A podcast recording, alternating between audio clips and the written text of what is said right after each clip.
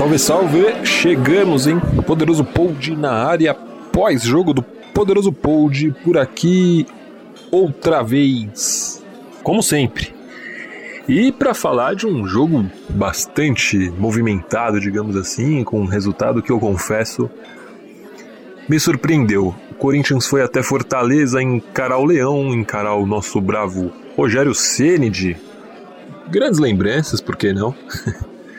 É, todo mundo sabe que o Rogério não costuma dar sorte em jogos contra o Corinthians e agora na trajetória dele como técnico nada mudou. É, e por que movimentado, hein? Por que movimentado? O Corinthians fez um primeiro tempo daqueles bem típicos, aí sim. É um estilo bem é, nada novo, né? O Corinthians jogando contra time pequeno, com uma postura é, acomodada, sem agressividade, um futebol nem um pouco intenso. É, tudo bem, o cara ele escalou um Corinthians misto ali. É, e eu já falo sobre isso também. Achei que o cara ele correu um risco tremendo. Não concordo com o que ele fez hoje, mas no fim das contas, talvez é, pensando por este caminho, é, ele tenha conseguido resultado. O primeiro tempo horrível, que foi duro de assistir, e, e que depois de, um, de uma jogada pelo lado esquerdo, talvez o Avelar, ainda não tenho uma opinião formada sobre o lance, preciso ver mais, mas talvez o, o Avelar tenha facilitado o cruzamento, não sei, o Avelar. É, que vem bem aí nos últimos meses, né? É, no que se refere ao sistema defensivo, principalmente. É, hoje deu algumas vaciladas, falo sobre ele um pouquinho mais tarde. Cruzamento pro lado esquerdo, é, o Michel fechou na cobertura ali do, do Manuel. É, o jogador do Fortaleza chegou de trás, o Oswaldo, em São Paulo. Cabeceou o Manuel de maneira até meio grotesca. Se assustou com a bola e pôs para dentro para dentro, né? Gol contra. É... 1 a 0 Fortaleza, a bola não entraria, mas enfim, eles abriram o placar e, e aí o Corinthians talvez tenha acordado, mas não no primeiro tempo. É, o Corinthians foi para o intervalo perdendo por 1 a 0 e, e, aí no segundo tempo sim o time apresentou um futebol melhor é, e conseguiu, para quem ainda não sabe, conseguiu a virada. Fez o primeiro gol após uma bela bola do Pedrinho na cabeça do Bozelli. Grande movimento ofensivo do atacante corintiano. O goleiro do Fortaleza ainda buscou, a bola pegou na trave e voltou. O Bozelli guardou. É, o segundo gol veio uma grande bola do, do Matheus Vital. Boa partida do Matheus Vital jogando como 10, falo dele daqui a pouco. O Pedrinho, grande jogada individual, puxou para dentro, bateu de, bateu de direita e virou o jogo. O terceiro gol foi uma bica, a chamada bica do Avelar que subiu uma vez e fez o gol. Vamos lá. É, algumas coisas me chamaram a atenção para quem não viu o jogo. Pode parecer, nossa, o Corinthians hein, tá evoluindo. Realmente o Corinthians estava evoluindo. Tá, vamos lá, pode, pode até ser que esteja, ser que esteja evoluindo é, mas não seria o caso desta análise, digamos assim. Na partida de hoje, o resultado é meio enganoso, acho que a galera tem que tomar um pouquinho de cuidado. Aí o Corinthians fez uma partida ruim, na minha forma de ver, principalmente no primeiro tempo. O segundo tempo, achei que foi muito mais no talento ali, principalmente do Pedrinho, do que no futebol apresentado. Mas a princípio, só para para quem não teve a oportunidade de ver, o jogo passou apenas no, no pay-per-view, nem todo mundo consegue acompanhar. O Carini entrou com o Cássio, é, com o Macedo, né? Na lateral, né? O Michel. Manuel Gil, aí sim, a dupla titular. Avelar na esquerda, mesmo com Avelar pendurado. O Fagner também pendurado. Deu, deu, vaga, deu vaga ao Macedo. Lembrando que quem tomasse o terceiro cartão não enfrentava o Palmeiras na semana que vem. É, como primeiro volante, o, o, Gabriel, mais uma vez, o Ralf machucado. Júnior, Urso ali na, na segunda volância, digamos assim. Matheus Vital fazendo a do Sornoso e do Jadson, né? Jogando de 10 hoje. Everaldo pela esquerda. Pedrinho, oh, Everaldo pela esquerda, Pedrinho pela direita, exatamente, e o Bozelli ali no comando do ataque. É, primeiro pelos, pelos pontos negativos, vai. É, negativo, acho é, arriscado é, algumas opções do Carilli. A gente sabe que existem duas posições no Corinthians que, que, não, que a gente não tem reserva. Uma delas é a do Fagner, ok, o Fagner não jogou. Mas quando estava é, perdendo de 1 a 0 ele colocou o Fagner no final do jogo. Eu confesso que achei muito arriscado. É, eu já ouvi gente falando que o Fagner, por ter participado e por toda a moral que tem, deu uma encorpada na equipe, que ganhou confiança e partiu aí pro, pro empate para a virada. Eu não acho que ele tenha sido tão fundamental assim. Claro que ajuda. O Fagner é um monstro, sempre falo aqui, o melhor jogador do time. Mas é, jogar contra o Palmeiras sem o Fagner para mim seria muito mais danoso. É, enfim, acho que o risco foi excessivo, não faria o que o Carilli fez, mas fato é que deu certo. Quanto ao Avelar, eu acho que não tem problema. Ele e o Carlos, na minha opinião, são jogadores que têm níveis, é, tem nível parecido. E então acho muito complicado a gente questionar alguma coisa nesse sentido. Já o Junior Urso, que não vive uma boa fase, é fato, fez uma boa partida no meio de semana pela Sul-Americana contra o time uruguaio de Montevideo, mas hoje voltou a fazer uma partida abaixo. É, não deveria ter jogado. O Corinthians tem aí o Matheus Jesus, já trouxe há algum tempo. O, tem também o nosso querido Yaya Churré, né? É, René Júnior, enfim, não era jogo pro, pro, pro, pro Urso. Quando eu digo que só tem ele no elenco, até porque o Matheus ainda tem que provar, provar muito e o René vem aí voltando de lesão, enfim. É, acho que o momento também não seria para esses dois darem a cara a tapa num duelo contra o Palmeiras, então é, não sei, acho questionável aí a, a postura do Cari. E bom, é, acho que vendo por esse aspecto. É, o Carilli ainda levou algum, alguma sorte, lembrando que o Cássio também estava suspenso, mas aí a chance dele tomar um cartão seria ali o que? Um, um tiro de meta demorado. Então acho que pensando assim não, pensando, pensando nesse sentido, o Cássio em campo até fez algum sentido. E é exatamente por ele que eu vou começar a nossa já habitual análise individual. É, o Cássio é um jogador que tem créditos eternos, mas de tempos em tempos ele sofre de um mal de concentração, né? Não sei exatamente o que acontece com o Cássio. Em 2016 ele passou por um problema pessoal é, familiar, né? Uma coisa ali envolvendo a avó, se eu não me engano. É, esse ano não sei se está acontecendo alguma coisa. Também acho até exagero da minha parte, mas às vezes ele peca pela falta de concentração, acho o Cássio, principalmente em jogos menores. É, no meio da semana, uns lances estranhos, assim, parece que tá com a cabeça em outro lugar. É, em jogos maiores costuma decidir, resolver, a gente sabe da, do potencial do Cássio, como eu falei, créditos eternos. Mas tenho achado o Cássio um pouco desligado, hoje saiu mal do gol. É, algumas vezes, não foi só uma vez. É uma saída no escanteio, a bola não, não, o gol não saiu porque o jogador do, do Bahia cabeceou errado, é, uma outra bola que ele largou, enfim, achei o, o Cássio um pouco desconcentrado. Esse não é o Cássio que a gente está acostumado a ver. Mas quando ele falha, costuma ser assim, né? Em jogos contra equipes menores. É, contra o Flamengo, há quem considere que ele tenha falhado. Eu acho que a gente espera que o Cássio faça milagre sempre.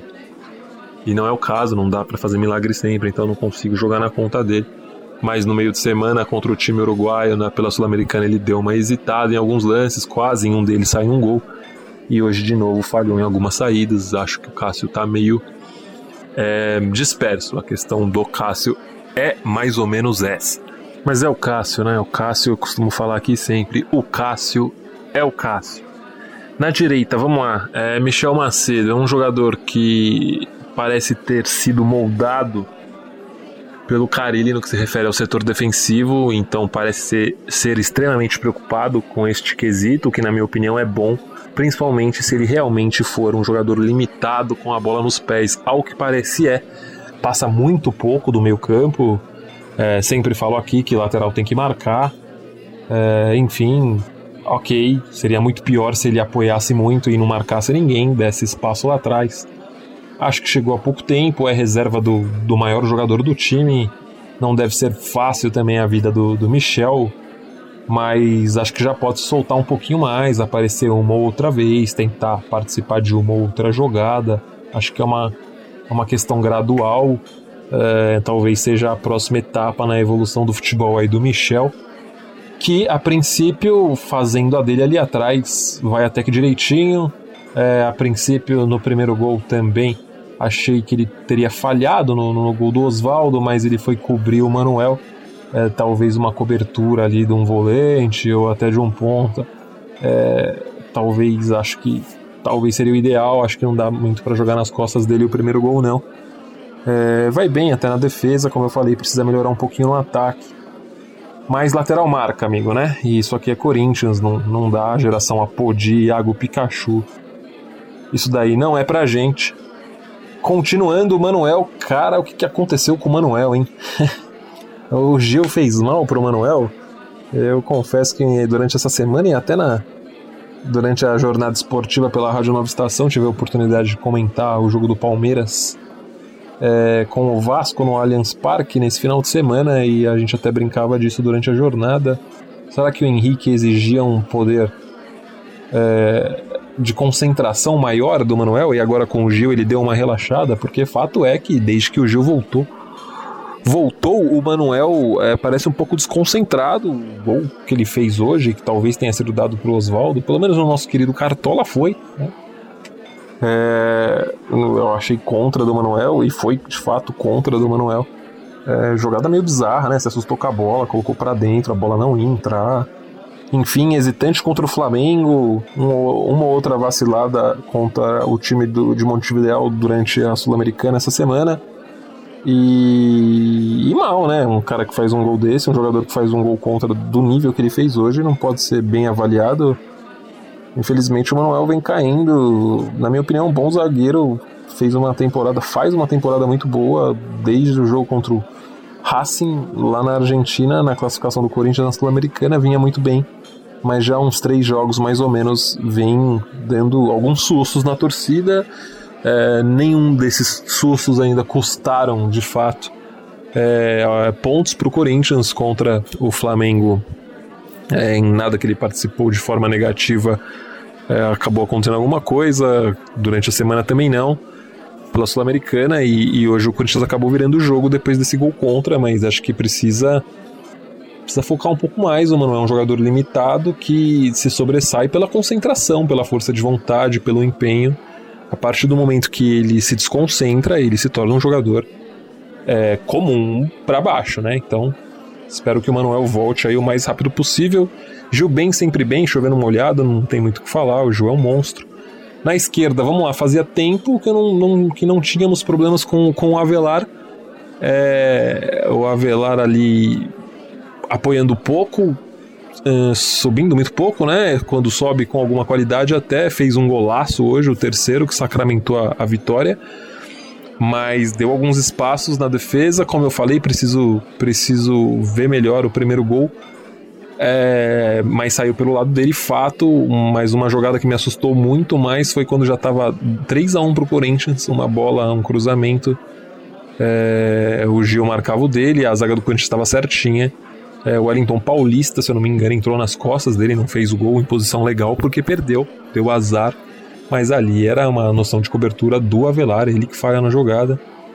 É, ou seja, mais de um lance ali realmente perigoso, com participação direta, é, ou não, né? Com a ausência do Avelar na posição em que deveria estar. Então, acho preocupante porque o Avelar, o Avelar melhorou muito exatamente nesse quesito, e a especialidade do Carilha é essa, então é, tenho medo que o gol ou a vitória possam é, mascarar esse, esse erro do Avelar, que, como eu falei, repito, é um jogador que merece aí todos os elogios, impressionante a retomada dele, a volta por cima.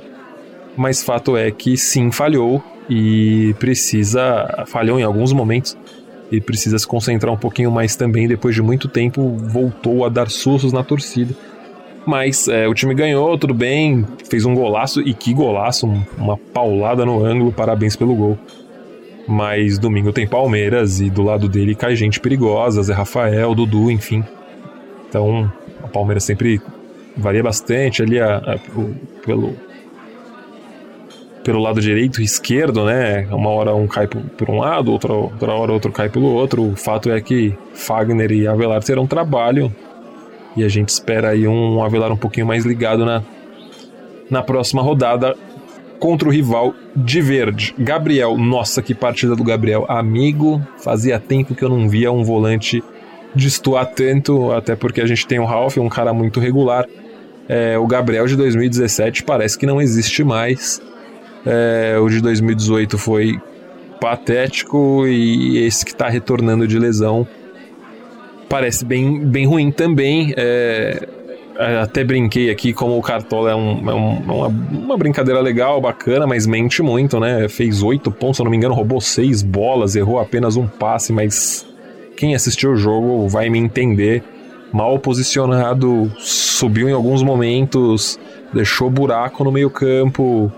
É, a impressão que eu tenho é que ele bate muito. É, algumas dessas faltas é, que, ele, que ele poderia ter feito é, não foram marcadas porque o juiz deu vantagem, eu contei duas. É, não perde viagem, se posiciona mal, a zaga fica mais exposta com o Gabriel. É, enfim, não sei o que está acontecendo com o Gabriel, mas acho que precisa prestar um pouquinho mais de atenção. Hoje tomou um drible é, constrangedor no segundo tempo, parecia um, uma criança de 4 anos marcando um adulto é difícil. O Gabriel precisa retomar urgentemente o ritmo de jogo e voltar voltar às apresentações aí de 2017, partida muito ruim do Gabriel, mas muito ruim mesmo.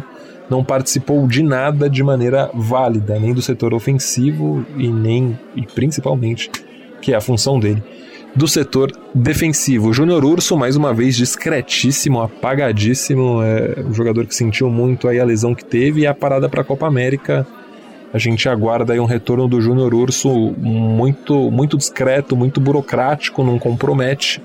Mas o segundo volante é o cara que faz o Corinthians jogar há mais de uma década, né? A gente pega o histórico aí com o Elias, quando o Elias não enganava, o Paulinho monstruoso, é, chegou a fazer essa função, até o Christian, em algum momento mesmo, jogando de primeira, em algum momento fez essa função.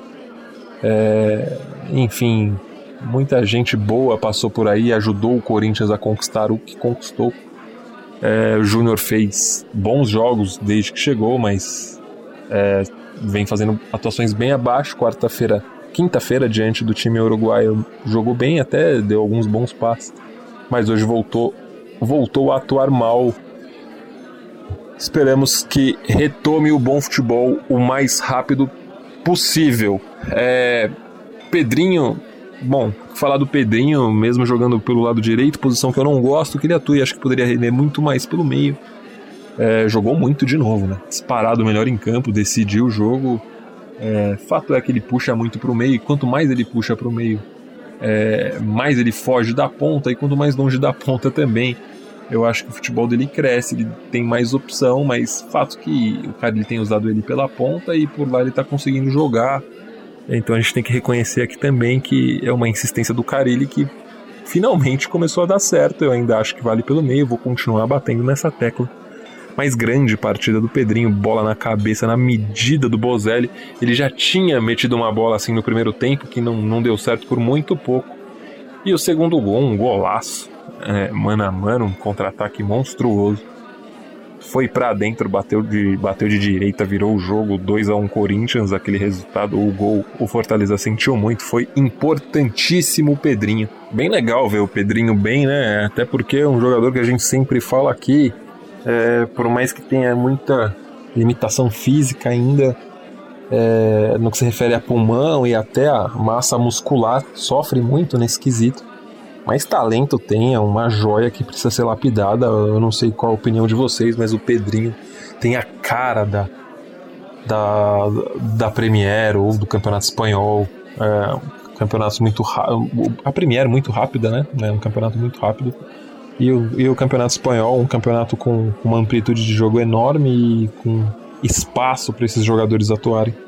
Principalmente esses jogadores com mais habilidades, esses caras que puxam do meio para a ponta, da ponta para o meio, que é a característica do Pedrinho e que, ao contrário, e aí eu acho que é a grande diferença dele para os outros jogadores do estilo, é, e até no geral no futebol mundial e no brasileiro não é diferente. Tem o chute, né? A questão da finalização é, é, é, um, é uma precariedade aí dentro dos jogadores de ataque do futebol nacional e até do mundo. O Pedrinho bate muito bem na bola, já fez alguns gols assim.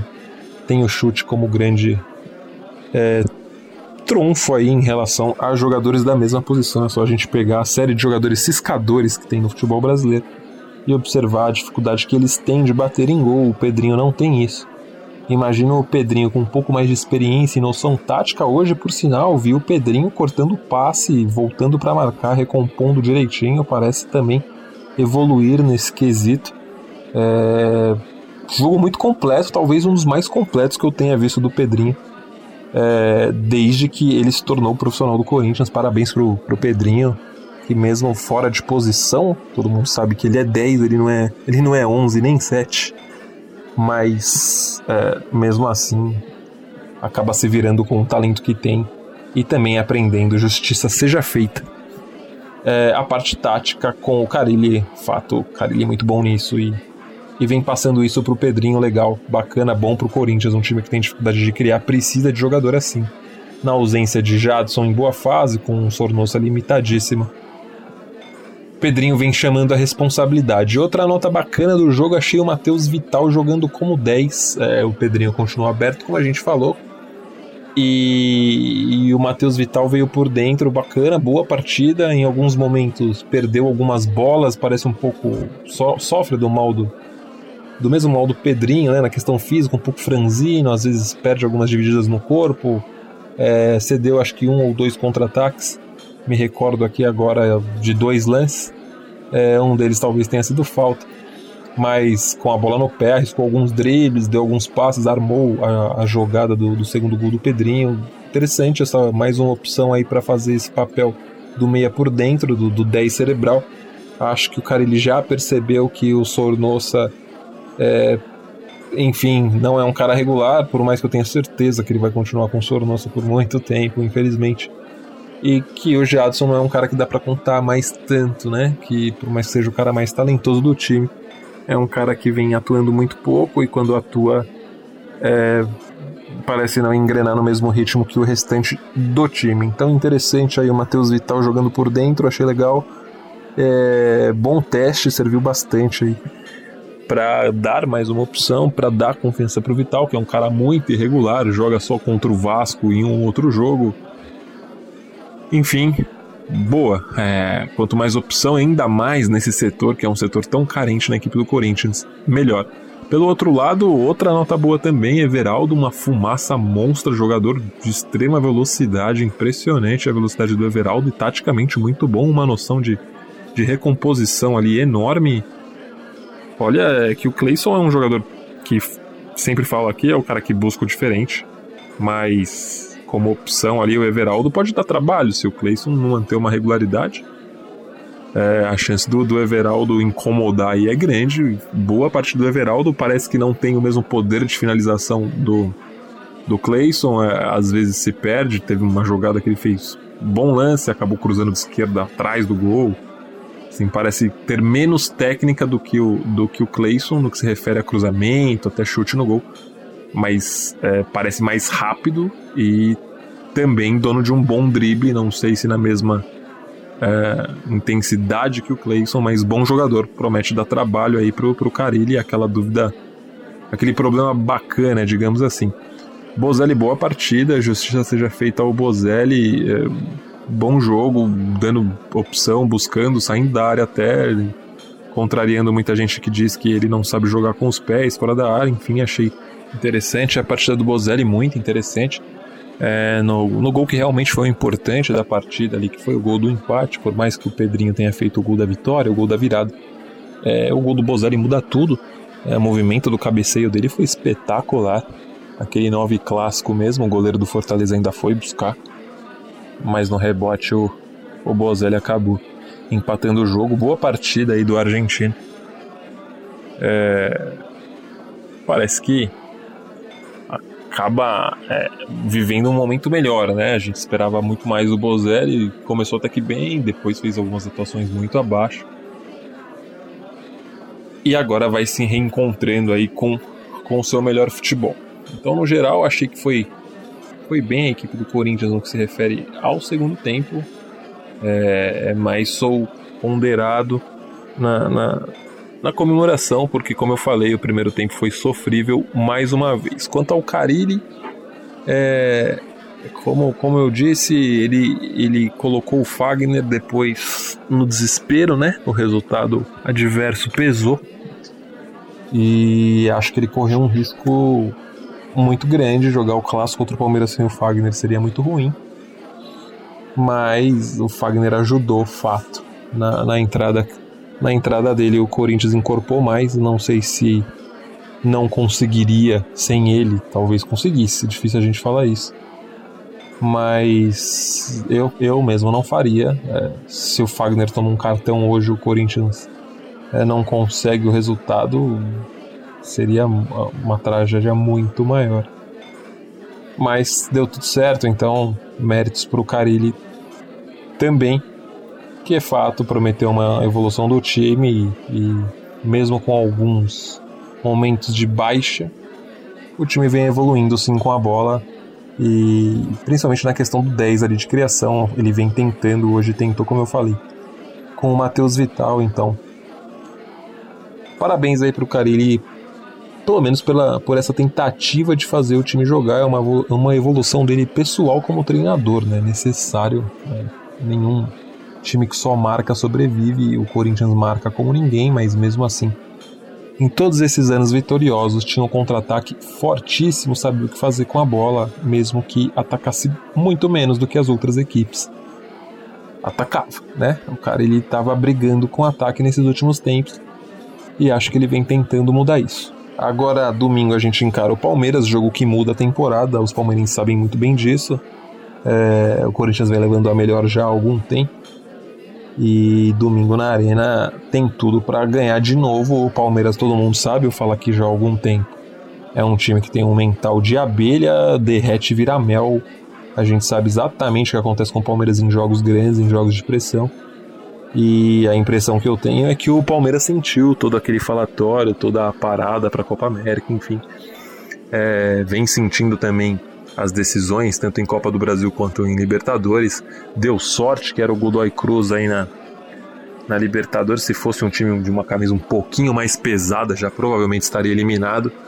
É, porque com o futebol que apresentou naquela primeira etapa ali diante do Godoy, se tivesse encarado um River fora de casa, ou até uma equipe brasileira como o Cruzeiro, que por mais que esteja muito mal no brasileiro em, em jogo grande, responde muito bem talvez o resultado fosse catastrófico para o Palmeiras, mas como o Godoy Cruz é muito ruim, o Palmeiras ainda conseguiu empatar e deve passar aí durante a semana. Mas fato é que em jogos pesados eles sentem demais, então é a chance do Corinthians é, de atrapalhar ainda mais a temporada do Palmeiras, como vem fazendo aí nos últimos anos. É, tirar o Palmeiras da briga aí pela primeira colocação e se aproximar de vez nessa briga pelo título. Como eu falei, o Corinthians tinha, e eu falei já há algum tempo, é, o Corinthians tinha um mês preponderante aí no que se refere à intenção de, de, de campeonato brasileiro, na briga pelo Octa, e precisava de um aproveitamento próximo do 100%. Isso pode acontecer é, com a vitória contra o Palmeiras, já que os três pontos perdidos diante do, diante do, do Flamengo foram compensados hoje contra o, o Fortaleza. É, na conta que a gente fez até no Poderoso Pulse semanal, a gente tinha falado em vitórias na Arena, é, inclusive contra o Flamengo, em empate contra o Fortaleza, que é um jogo enjoado mesmo fora de casa, e na vitória no Clássico contra o Palmeiras. É, e essa vitória, é, por que não é, acontecer? Tem tudo para acontecer. Acho que o mais difícil aí era compensar esse ponto, esses dois pontos perdidos diante do Flamengo. No jogo que o Corinthians foi muito melhor que o Flamengo, mas acabou sofrendo um empate no, no final hoje contra o Fortaleza acabou compensando, então o Corinthians segue forte, tem o jogo contra o Goiás para fazer. ganhando esse jogo contra o Goiás, vai a 22, tirando os três do Palmeiras. O Palmeiras não pontua e o Corinthians vai a 25. Então embola tudo e o Corinthians vem para dentro, vem para cima da taça. E aí, amigo, quando o Corinthians chega, a gente sabe o que acontece. Se deixar chegar, a camisa pesa e pesa muito. O Corinthians é um time que cresce demais em jogos enormes. E é exatamente pensando nisso que eu acho que tem tudo para ganhar e ganhar com autoridade do Palmeiras no domingo. É, farei esse jogo pela Rádio Nova Estação, estarei lá assim que terminar. Viremos com mais um poderoso pod pós-jogo, mas durante essa semana tem um poderoso pod semanal, como sempre, convidados especiais, aguardem aí. O que a gente promete a gente cumpre e aqui estaremos, beleza? Por enquanto é isso, qualquer coisa pode ir chamando a gente, a galera manda sempre aí perguntas e dúvidas tanto no meu e-mail quanto nas redes sociais, seja do esportista ou ali no, no meu Twitter ou Instagram, R11 Underline Rafa no Instagram, e o Pode Pra no Twitter, P-O-D P-R-A. Beleza? Valeu, galera. É isso, é nóis. Abraços. Esse podcast é um oferecimento de O Esportista e foi editado por Valder Souza e Rafael Prado.